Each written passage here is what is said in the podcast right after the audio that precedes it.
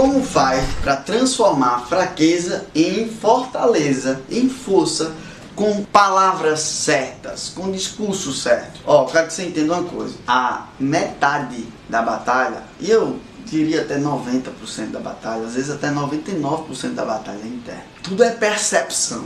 E onde é que entra a persuasão aí, Jodi? Porque quando você tem a percepção e sabe transformar a fraqueza em fortaleza, você ganha todo o jogo.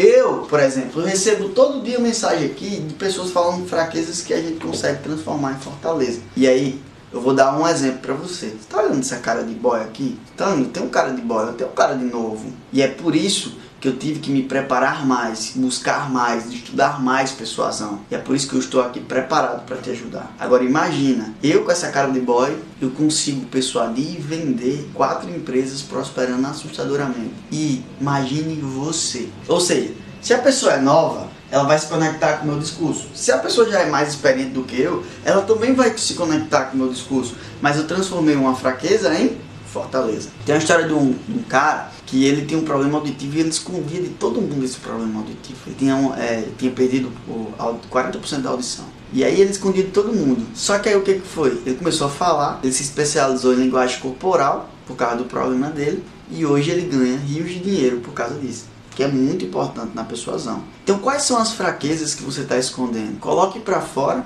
se aceite, ame seus defeitos e transforme isso em fortaleza com a persuasão. Se você precisar de ajuda, é só falar comigo que vai ser um prazer te ajudar.